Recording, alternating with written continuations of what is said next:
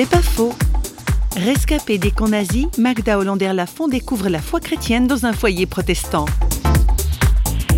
Cette femme qui était d'une gentillesse, elle avait une croix autour du cou et nous, dans notre pays en Hongrie, on avait peur de la croix parce que les vendredis saints, les chrétiens qui sortaient de l'église frappaient les juifs avec la croix devant laquelle elle priait il y a quelques minutes avant. Vous imaginez quel mépris de Dieu. Alors j'avais peur et puis je lui ai demandé la signification. Et puis elle m'a dit qu'il fallait que je lise l'évangile.